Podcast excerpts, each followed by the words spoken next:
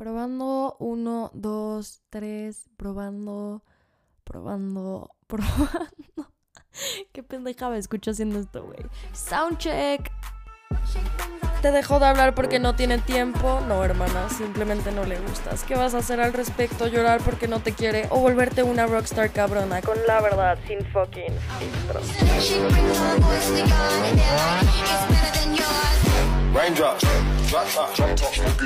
Gente guapa, gente hermosa, gente bonita, gente perfecta. ¿Cómo están? Bienvenidos a un lunes más de La Verdad sin fucking filtro con su fucking host favorita, obviamente yo, Jessica Lork. Empiecen a ponerse cómodos porque voy con todo en este episodio y no pretendo ser sutil al respecto. Bueno, nunca soy sutil, la sutileza no es lo mío, pero les advierto de una vez, este episodio va a ser una fucking dinamita, así que más les vale estar hechos del material que necesitan para poder soportar este pedazo de bomba. Y vamos con el avance del episodio para que vean de todo lo que vamos a hablar el día de hoy. Get fucking ready. Les voy a decir los secretos que nadie les ha dicho. Hasta la vista, baby, te me largas. La verdad es que siempre regresa. No lo digo yo, cabrón, lo dice la ciencia. la pregunta del siglo, ¿cómo ser una cabrón? Hazlo en grande o no lo hagas. No maten al mensajero, puta. Nada ni nadie es lo suficientemente importante a menos que tú le des el poder de ser. A huevo, cabrón, me mama ese mindset.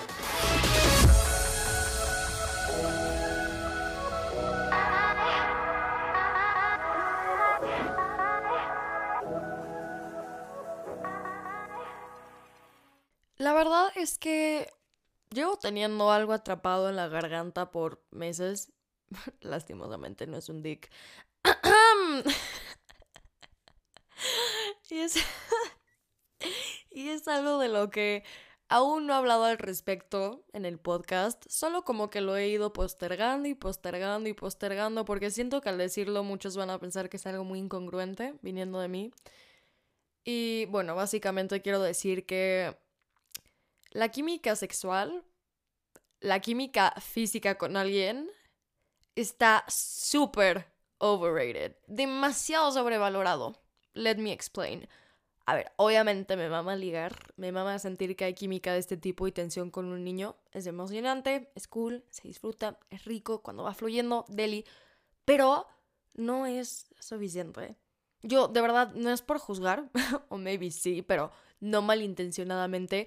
No sé de verdad cómo hay gente que se clava solamente con un beso o con un agarrón de peda. De verdad, no lo entiendo. A mí se me hace muy banal, muy vacío, muy carente de significado. O tal vez lo percibo de esta manera porque como sociedad hemos llegado a un punto donde justo todos estos actos físicos ya no tienen valor ni importancia como antes, güey. La verdad es que ya está como muy normalizado, ¿no? Y hay como mucha apertura con respecto al tema. Pero al punto al que quiero llegar es que, para mí por lo menos, no es suficiente que rico.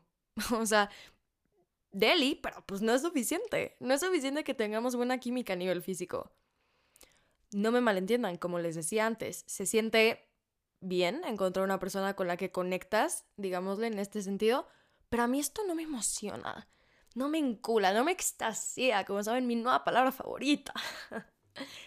a mí lo que realmente me emociona o me mueve el piso y me pone el mundo de cabeza y me vuelve loca es la estimulación intelectual.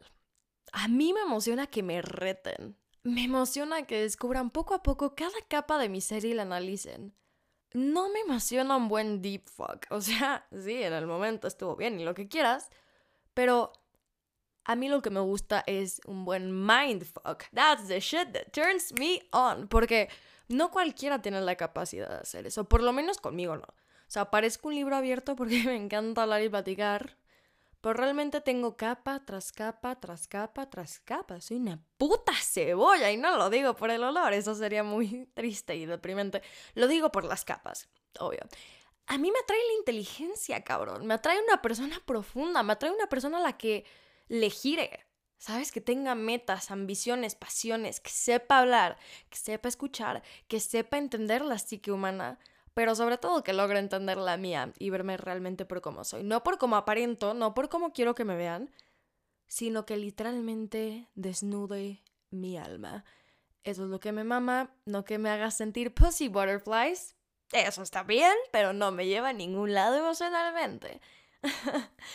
y creo que justamente también este fact influye en que ya me está empezando a dar huevo el hecho de ligar, como les decía en el episodio pasado, y antes real me fascinaba, o sea, era un reto mental para mí, así lo veía, pero llevo cuatro o cinco años así y estuvo muy cool, pero para mí nunca fue suficiente en realidad, o sea, ¿sabes? Solo que ahora que he madurado más, que he aprendido y experimentado más cosas, puedo darme cuenta de que era yo simplemente metiéndome dentro y profundo de la sociedad de hookup culture en la que vivimos. Porque, aunque no lo crean, soy una hopeless romantic. Ya sé que no parece que yo sea una fan del romance, y mucho menos que sea una romántica sin remedio, pero muy, muy, muy, muy, muy en el fondo lo soy. Al final del día tengo Pisces en Venus, así que ya saben por dónde voy, para los que les gusta la astrología, ¿no? Porque por fuera o sea, me cuesta muchísimo el compromiso y la exclusividad, pero en el fondo sí quiero llegar a ese punto cuando conozca a la persona que pueda estimularme intelectual y mentalmente, claramente. Y ahora saben la realidad de por qué nunca me enculo, porque la manera de llegar a mi corazón es por la mente y no he conocido a una sola persona que haya podido llegar al fondo. Literal, me intriga la persona que lo logre, no sé quién será, no sé cuándo pasará y no sé, quiero ver si, si algunos de ustedes que escuchan el podcast por acá también puedan estar de acuerdo con que la química física está muy sobrevalorada y la química mental muy underrated. En fin, todos tienen sus fetiches, todos tienen sus kinks, sus preferencias, sus gustos, sus debilidades. El mío es este. Ustedes cuéntenme por Insta cuál es el suyo. quiero leerlos, quiero entenderlos, quiero ver sus thoughts y opiniones acerca de lo que les acabo de contar, así que no duden en mandarme DM arroba Jessica Lurk con dos as en Jessica. ok, vamos a hablar de un tema que me han estado pidiendo desde los inicios del podcast. Y finalmente, señoras y señores, aquí lo tenemos. ¿Cómo ser una cabrona? Una bad bitch. A ver, esto va dirigido principalmente a mujeres porque las quiero empoderar, pero Claro que también aplica para hombres. Tómenselo como les resuene. Literal, adáptenlo para ustedes, pero esto puede ser para cualquier persona, sin importar la edad también. Entonces, primero que todo, ¿qué es ser una mujer cabrona? Nope. No es ser grosera, tampoco es ser prepotente, ni altiva, ni manipuladora, como muchos creen. No, es ser impenitente, saber cuál es tu valor, saber qué es lo que traes a la mesa, ser persuasiva, claro, ser segura de ti misma y no permitir que nadie pase por encima de ti por ninguna razón. Es saber cuáles son tus límites y marcarlos. Es tener una personalidad fuerte, pero encantadora, y saber moverse en el mundo poniéndose siempre como prioridad. Entonces, no empiecen de víboras a decir que una mujer que es cabrón es una hija de puta, de la chingada y que es cruel y somete a los hombres porque están difamando y trastornando el concepto en algo que no es. Al ser una mujer cabrona no significa que tengas que tener un letrero en tu cara que diga vete a la chingada. Tampoco es estar siempre a la defensiva y contraatacando y siendo agresiva y no confiando en nadie ni en tu puta misma sombra porque ese es un arquetipo de una mujer cabrona, pero llevada a la polaridad negativa, güey. Y es a donde justo no queremos llegar. Queremos convertirnos en este arquetipo sano de mujer cabrona que les expliqué, ¿no? Entonces, ¿cómo hacerlo? Preguntarán. Pues, ¿qué creen? Yo soy la que tiene las respuestas ante todas sus dudas, como siempre, y obviamente les voy a explicar paso a paso cómo lograrlo y les voy a decir los secretos que nadie les ha dicho acerca de cómo ser una mujer cabrona de la manera correcta. Así que quiero que en estos momentos todos ustedes pongan demasiada atención para que no se pierdan ni un segundo de este manual para ser una bad bitch. Toda mujer cabrona sigue el manual con las reglas de mujeres cabronas.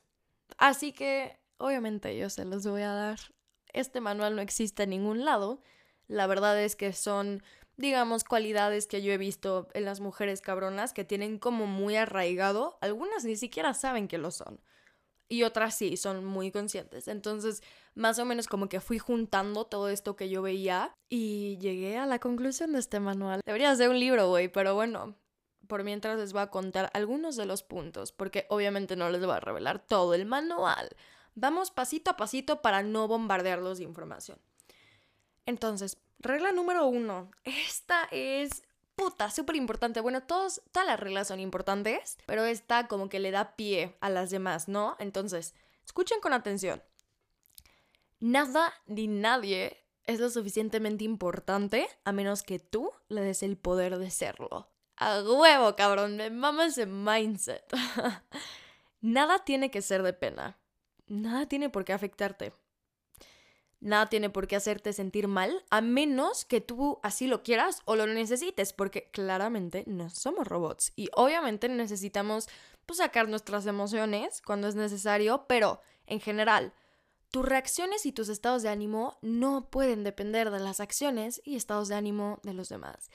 Eres una persona que se autorregula no una persona que necesite regulación externa. No necesitas validación de los demás, no necesitas atención de los demás, no necesitas aprobación. Bloquea lo que no te sirve y no te aporte y déjalo ir. No le des el poder de aferrarte a tal grado de que te afecte. En resumen, deja de tomarte las cosas personales porque el 99% de ellas ni siquiera lo valen. Punto. Y estas mujeres tienen este tema completamente dominado. Ah, María habló mal de mí y dijo que me vestía culero. Ok. Rodrigo me mandó la verga y no quiso nada conmigo. Órale, perfecto. Me caí en una peda y todo el mundo vio, incluyendo mi crush, mi ex, mi archienemiga y puto Dios. Nice. Debes darte cuenta que tú tienes el control de a qué darle importancia y a qué no. Repito, no significa que no vas a tener sentimientos y que entonces nunca te vas a sentir mal. Obviamente no va a pasar eso. Pero sí va a haber un fucking cambio de 180 grados en cuanto a tu estabilidad emocional cuando genuinamente te empieza a valer madres todo lo irrelevante de gente irrelevante que en un año ni te vas a acordar y ni te va a importar. So, fuck it. Si te sirve de algo, número uno, a la gente se le olvida todo. Créeme que ahorita estás en tendencia tú y mañana va a ser otra persona. Te lo juro. Número dos, la gente no se enfoca tanto en ti como tú crees. Yo sé que esto suena medio culero, pero hear me out. Están enfocándose en ellos mismos, están preocupándose más en la imagen que ellos dan. Como tú, tú también te estás preocupando más en la imagen que das tú que en la imagen que dan los demás. Todo mundo está en este trip. ¿Sabes? Número 3, como dijo el gran Nikola Tesla, cuando comprendes que toda opinión es una visión cargada de historia personal, empezarás a entender que todo juicio en realidad es una confesión. Oh my fucking god, esta frase, güey. es decir, Toda opinión es una proyección de la persona que lo está dando. Lo que la gente opina habla más de ellos que de quien están opinando. Así que agüitas, que esto también les sirva a ustedes, porque todo lo que sale de sus boquitas en realidad es un reflejo de cómo piensan de ustedes mismos. La vida es un espejo y tu boca es el reflejo de tu interior. Así que tengan eso en consideración. Regla número dos de una mujer cabrona. Tu toma de decisiones tiene que ir siempre con base a lo que tú quieres. Nada de que quieres ir a una peda porque va a ir el güey que te mama, que es un pendejo y nunca te pela más que cuando le conviene.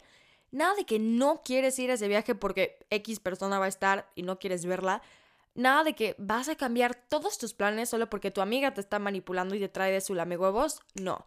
Toda decisión que tú tomes tiene que ser de acuerdo a lo que tú realmente quieres. Si quieres ir a esa peda, ve, pero ve por ti.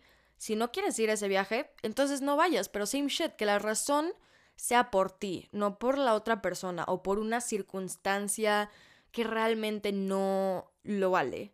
Siempre tienes que permanecer auténtica y depender y recaer en lo que tú quieres hacer o decir, no en lo que los demás te influyan. Claro, a veces es bueno escuchar segundas opiniones, Pero al final tú tienes voz y voto siempre, úsalos. Tú tienes que ser una líder, no una seguidora que acata lo que los demás quieren nada más por complacerlos. ¿Ok? Regla número 3 de una mujer cabrona. este es uno de mis puntos favoritos. no se le ruega a nadie.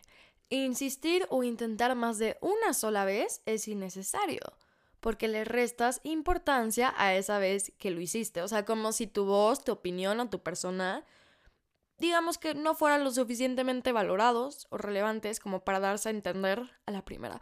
Con una sola vez que preguntes o digas o pidas perdón, la gente te entiende. No lo hagas de más porque te terminas viendo necesitada, insegura, rogona.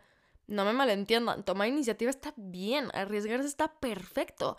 Pero si ya lo hiciste y no funcionó, la persona no te valoró, es momento de ahora tú apartarte, ¿ok? Si a la persona realmente le interesas, si realmente le importas, él hará el siguiente paso, porque tú ya diste el primero y él fue el que se alejó. Le toca a él, no a ti. no tienes que insistir. Y si no ese siguiente paso, hasta la vista, baby, te me largas. lo único en lo que es permitir insistir o intentar más de una vez es en tus ambiciones y metas, pero jamás por un niño. ¿Me oíste? Va. Número 4. Tienes que adoptar el mindset de que la única persona que puede ir en un pedestal eres tú misma, reina. Esto sirve no como de engrandecimiento de ego, ¿ok? No te estoy diciendo que pienses que la gente es mediocre al lado de ti siempre. Simplemente es como para que pongas en perspectiva tu valor, ¿ok? Porque nadie está fuera de tu alcance, nadie está lo suficientemente guapo como para no pelarte. Nadie está por encima de ti, nadie es imposible.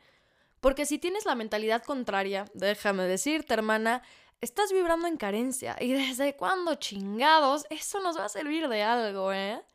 En cambio, cuando te das cuenta que, como te digo, nadie está fuera de tu alcance, uno, no sobrepiensas tanto las cosas. Dos, you shoot your shot. Te lanzas con lo que quieres, sin pensar menos o mal de ti en ningún momento.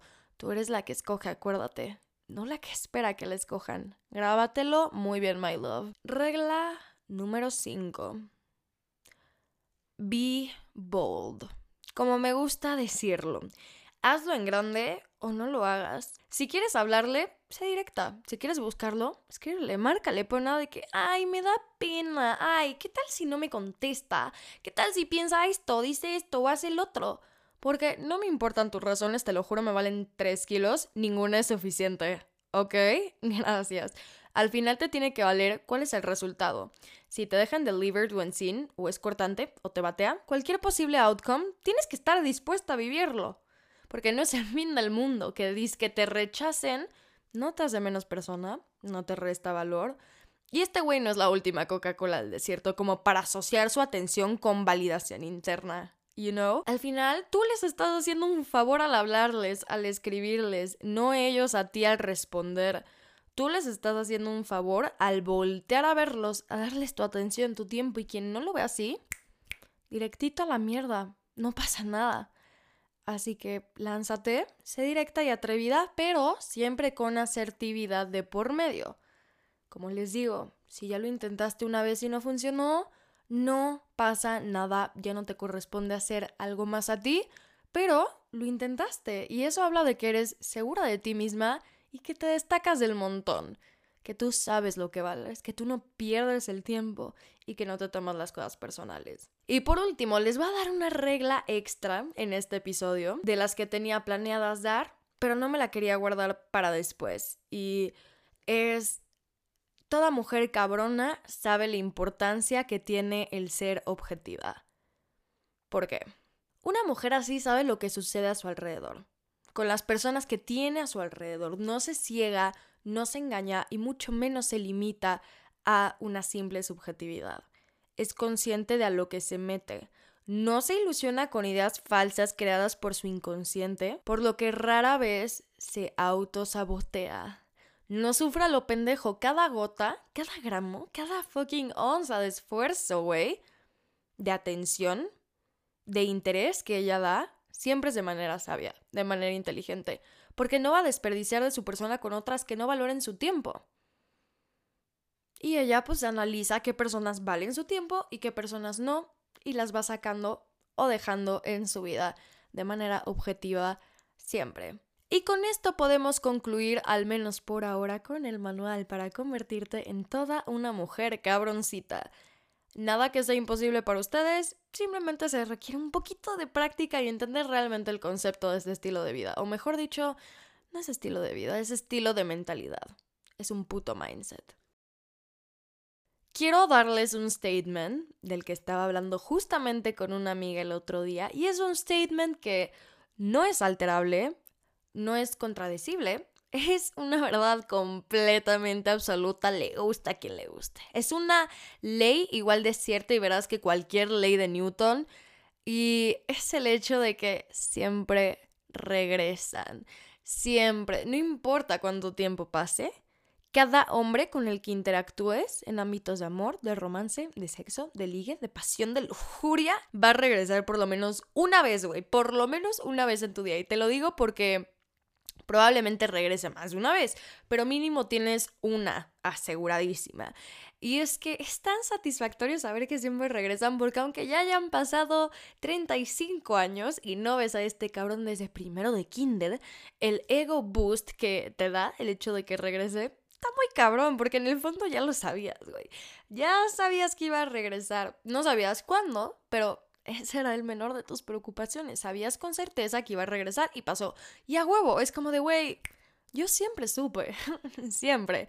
Ok, ahora, para los niños que están escuchando este episodio, no es en mal plan, yo los quiero muchísimo, pero es que siempre vuelven porque son bien predecibles. O sea, en esto sí, no los puedo ayudar, no puedo debatir. Así como no puedo ayudar a las niñas con el hecho de que es bien fácil que ellas se enculen cogiendo. No los puedo ayudar a ustedes con la parte de que son demasiado predecibles y que siempre vuelven. Sorry, no lo digo yo, cabrón, lo dice la ciencia. No maten al mensajero, porfa. Pero a ver, niñas, regresando al tema. Sí, es un ego boost muy cabrón el hecho de que regresen. Nos sentimos la verga, la neta. Pero a ver, de aquí a que se vuelva algo o se tornen algo más, es otra cosa muy diferente. ¿eh? Porque mira, de que regresan, regresan. ¿Va? Ahora, de que regresen cambiados y evolucionados después de haber ido a un seminario, a un retiro espiritual, a seis meses de terapia y un internado en fucking Boston, ese sí es otro puto tema. Porque ahí es donde digo, no, no es lo que va a pasar, maybe el 1% de las veces, pero como siempre digo, nosotras no somos la excepción a la regla y pensar que sí es vivir en un puto cuento de hadas. La realidad regresan, pero no siempre por las razones correctas. Siempre es por una de estas razones. Número uno, porque sienten que definitivamente ya te perdieron y extrañan esa atención o extrañan sentir poder y control sobre ti. Ven que ya no los buscas, que ya no les hablas, ya no estás ahí de su pendeja, ven que estás feliz y estable en tu vida y ¡pum! Vienen a querer joderte y a romper tu burbuja de paz. Ah, número dos, porque están cachondos y tú les mueves la hormona y traen ganas. No hay más de explicación ante este punto. Tres, porque están aburridos o se sienten solos y se acordaron de ti y son unos hijos de puta que te quieren manipular. O cuatro, la excepción de la regla que les digo, porque es el amor de tu vida y genuinamente te extraña y quiere estar contigo y ha mejorado. Niña, porfa, no se emocionen con la última razón. Eso aplica solamente en niños que nunca fueron tóxicos contigo y que realmente te amaron, se enamoraron y de verdad les importaste. Dieron más del mínimo esfuerzo. No con tu ligue de hace tres años que se llama Santi, juega food, chupa tres litros de Bacardi y tiene una vieja diferente cada fin. Una o cinco, porque depende qué tan cachondo anda en ese momento, ¿no? Entonces, no, no idealicen ni romanticen el hecho de que vuelvan. La mayoría de las veces no es la vida juntándolos nuevamente porque están destinados a estar juntos. En todo caso, es la vida juntándote con él nuevamente para ver qué tanto aprendiste. Pero bueno, de eso vamos a hablar en un momentito más adelante. Entonces, ¿cuál es el punto de que regresen? ¿No? Si cuando regresan siguen siendo una mierda. Hermana, hay muchas cosas buenas que puedes sacar de aquí. Todo se trata de perspectiva. Primero que todo, como les digo, el ego boost, la satisfacción y el placer de que te busquen, esa es una buena. Segundo, que ahora tú tienes el control. Amo esto, güey. Tú tienes el poder de arreglar cómo quedaste con él. de voltear los papeles, de dejar otra impresión. ¿Quieres jugar con él ahora tú? Puedes. ¿Quieres mandarlo a la verga para que sienta el rechazo que tú sentiste? Hazlo. ¿Quieres vengarte? Ingenia tu plan. O también, aplica. ¿Quieres ignorarlo porque ya maduraste y ya no vas a permitir que él entre en tu vida porque él no está a tu nivel? Go for it. Las posibilidades genuinamente son infinitas y puedes remediar la cagada que hiciste en el pasado. Tercero, yo siempre veo el hecho de que regresen como una prueba que te está poniendo la vida, justamente para ver qué tanto has evolucionado, qué tanto has madurado, qué tanto has sanado, qué tanto te sigue importando la persona. Es justamente como la vida empujándote a que hagas introspección y analices qué sientes por él, si es que aún sientes algo. Y créanme que aunque no parezca, el hecho de que regresen muchas veces también sirve para cerrar el ciclo con él, para darte cuenta que, o sea, de todo lo que sufriste y lloraste en un pasado y darte cuenta de todo el proceso que has atravesado para llegar al punto en el que estás ahorita. En mi caso, a mí lo que siempre me pasa cuando vuelven es que los veo y digo, fuck, ya no siento nada por ti. No puede ser neta como antes te tenía tan idolatrado y alzado por las nubes, cuando ahora que ya te estoy viendo por lo que realmente eres, ya no me mueves ni una fibra, o sea, de verdad, ni una sola. Y esto me ha pasado con absolutamente cada uno. También tiene que ver con que pues ninguno de ellos ha sido mi novio y no me he involucrado demasiado emocionalmente, pero aún así, eran niños que me movían muchísimo y que me llegaron a encular también uno que otro. Pero bueno, en cada una de ustedes puede presentarse algo diferente cuando el niño regrese. En mi caso, yo creo que eso es lo que me pasa porque soy una persona que siempre está analizando todas las situaciones que atravieso en mi vida, siempre, sobre todo las interpersonales. Entonces, desde un principio que estoy conociendo a alguien hasta el final, estoy analizando constantemente su comportamiento, el mío, lo que él hizo que me lastimó, por qué lo hizo, de dónde salió la intención de hacerlo, por qué yo reaccioné de la manera en la que lo hice, en fin, estoy en una constante introspección, ¿no? Siempre estoy yendo deeper a nivel emocional como para entender lo que está pasando y entenderme a mí, conocerme mejor en este tipo de situaciones. Entonces, justo por eso cuando el güey regresa a mi vida es como la cerecita del pastel. Yo ya tenía todo resuelto desde antes y todo entendido. Y solamente me faltaba comprobarlo. Y que regresen y yo me dé cuenta de cómo me siento y cómo se comportan ellos es como mi forma de comprobarlo, ¿sabes? Entonces, como les digo, a lo mejor a ustedes les pasa esto también, o a lo mejor les pasa algo completamente diferente. A lo mejor a ustedes les pasa que iban súper bien en sus vidas, súper felices, ya superando a la persona, y en el momento en el que creen tener paz, llega este cabrón y les jode todo otra vez, y caen otra vez.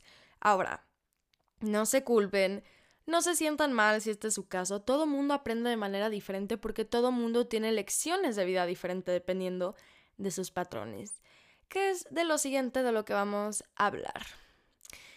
Porque ah, las relaciones amorosas suelen ser tan complicadas, ¿no?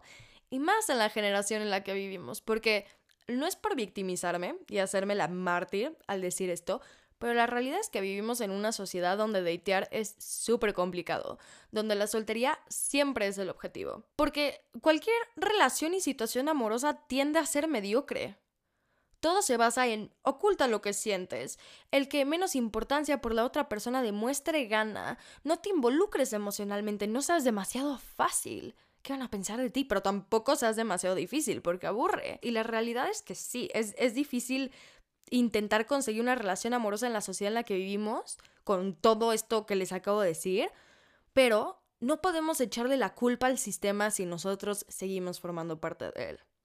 Porque yo lo único que escucho en la mayoría de las personas, sean hombre o mujer, es todos son iguales, todas son iguales. Ah, cabrón, ¿a poco ya conoces a todos los güeyes o todas las viejas que hay?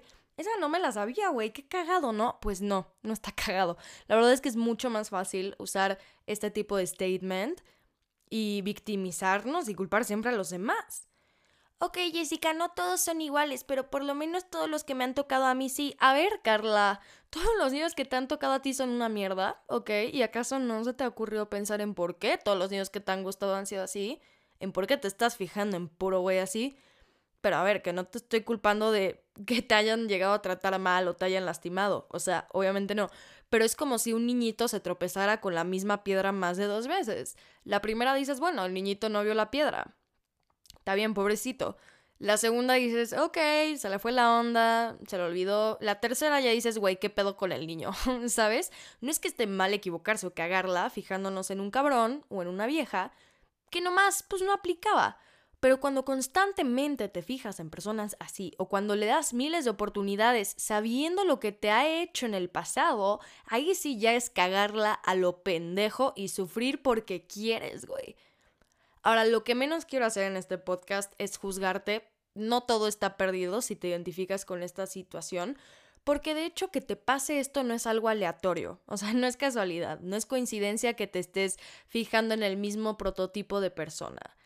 Tiene toda una razón psicológica de trasfondo que una vez que te la explique vas a entender por qué es que todos los que te tocan son iguales. Patrones de comportamiento, patrones de conducta. La mayoría de las veces los tenemos tan arraigados a nivel inconsciente que en primer lugar ni siquiera nos damos cuenta de que los tenemos. ¿Pero qué creías? ¿Que la forma en la que tú eres y te desenvuelves en el mundo es pura coincidencia?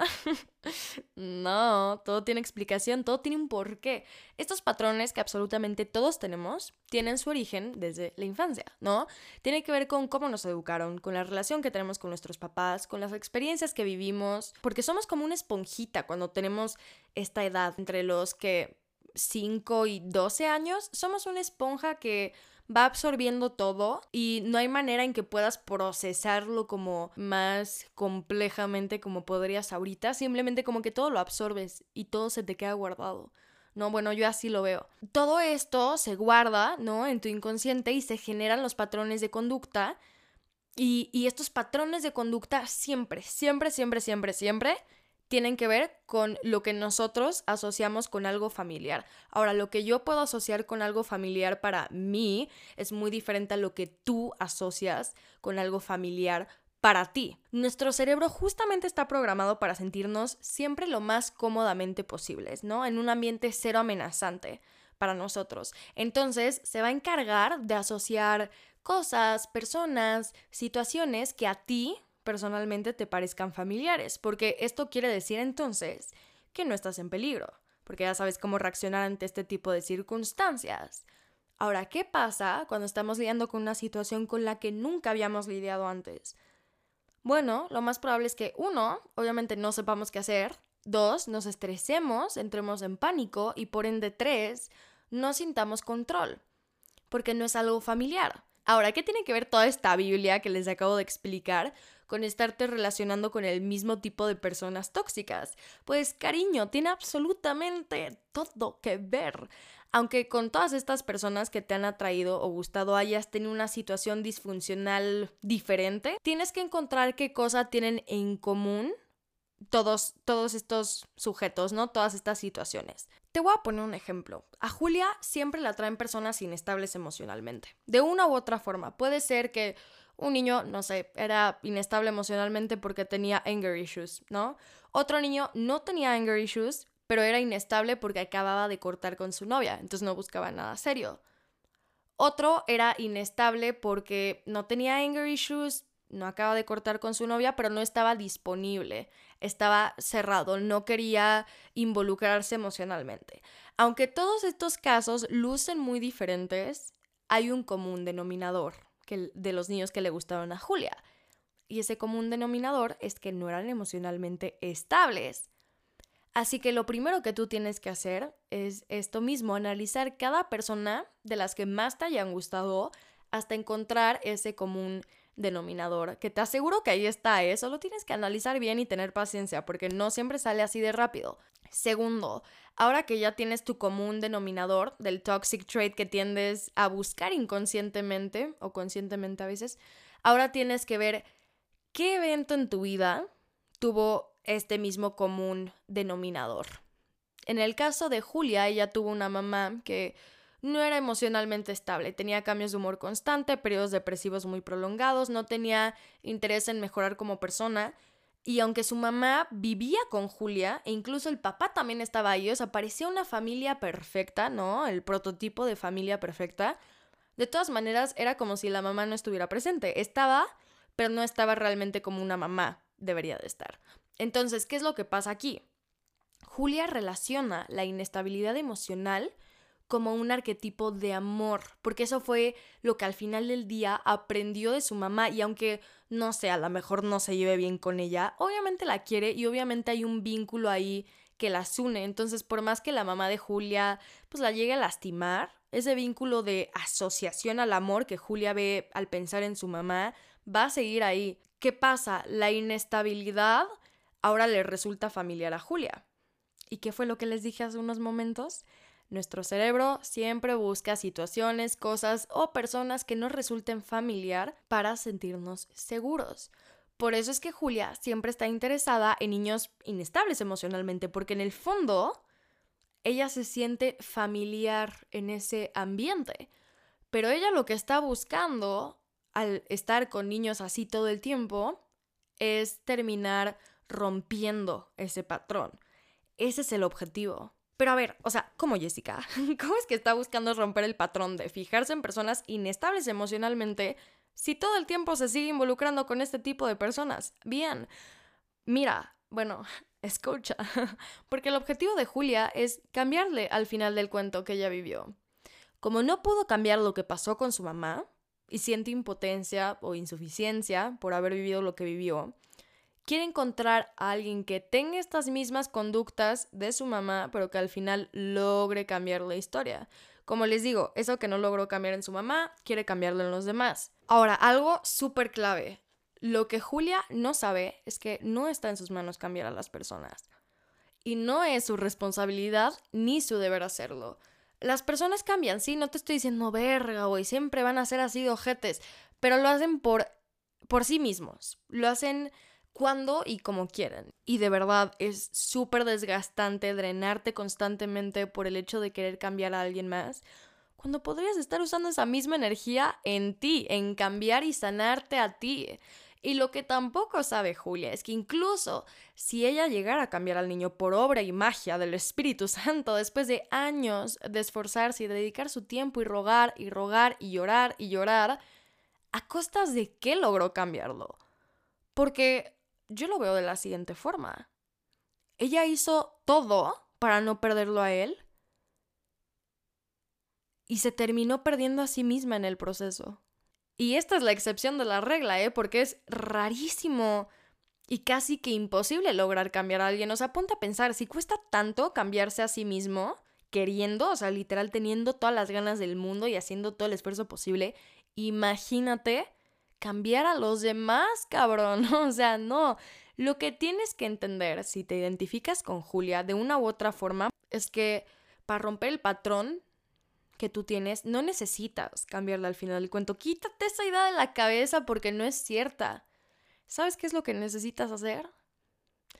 Necesitas borrar el cuento por completo y empezar otro desde cero. Lo que tienes que hacer es reconstruir tus patrones de conducta. Uno acepta que entren en este tipo de personas tóxicas. Tú eres quien está dando pauta que sigan ahí. Obvio, no es todo tu culpa. Estas personas también luego se empeñan durísimo en querer seguirte jodiendo la vida. A veces lo hacen conscientemente, a veces inconsciente, pero ahí es donde tú pones límites, ¿sabes? O sea, ahí es donde tú recuerdas cuál es tu valor, cuáles son los estándares que tienes y aprende a poner un alto. Nada de que pase una semana, dos, tres, llegue el mes y luego digas, ay, si le escribo, en fin, que ahora que lo pienso, tampoco es que haya estado tan mal lo que él me hizo o lo que ella me hizo. No, recuerda cómo lloraste, recuerda cómo te sentiste, cómo sufriste, cómo te costó lidiar con la situación. Y por más que sientas como la urgencia, porque literal sí se llega a sentir así muchas veces, por más que sientas la urgencia de querer buscarla, de querer buscarlo, escribirle, contestarle, verlo, frénate ahí, pero en chinga. Cáchate y date cuenta. Tienes más poder y control del que crees, ¿eh? Pero obviamente es más fácil irte por el camino cómodo al que estás acostumbrado y, ay, güey, en fin, le digo que sí una vez más y ya. No, se vuelve una adicción, porque dices sí una vez y se te hace más fácil volver a decir que sí la segunda y la tercera y terminas pasando por encima de ti en el proceso porque ya permitiste que te hiciera de todo. Entonces, ¿qué es lo peor que puede hacer después de eso, sabes? Así que oblígate literalmente a romper con el patrón. Pero a ver, si yo pude, ustedes también. No estoy diciendo que sea fácil, no estoy diciendo que sea puta de la noche a la mañana o que te va a gustar o te va a hacer sentir bien hacerlo, pero lo que importa al final del día es que lo intentes, es que tengas la intención y decisión de cambiar y mejorar genuinamente, porque si no la tienes, hermana, hermano, ahí de verdad, lo siento mucho, pero no te puedo ayudar ni yo ni nadie. Tienes que querer. Con que quieras es suficiente. De ahí, de poquito a poquito, vas a ir reconstruyendo tus patrones. Y lo más bonito, lo más especial es que al final, ahora tú eres quien puede elegir tus patrones. Porque ahora vas a poder elegir patrones que te retroalimenten, que te hagan sentir paz, tranquilidad, estabilidad, todo lo contrario de lo que buscabas antes de los patrones que tenías antes y cómo eliges estos patrones encaminándote ahora a cosas, situaciones y personas que te transmitan esto que tú quieres. Y en el momento en el que te lo dejan de transmitir, bye, alejarte, los cortas de tu vida de tajo. Como les digo, ustedes tienen el poder de hacerlo, de verdad, no se subestimen, no dejen de intentar y tengan paciencia porque sanar este tipo de patrones de conducta tóxicos es súper bonito y todos tienen la capacidad de hacerlo.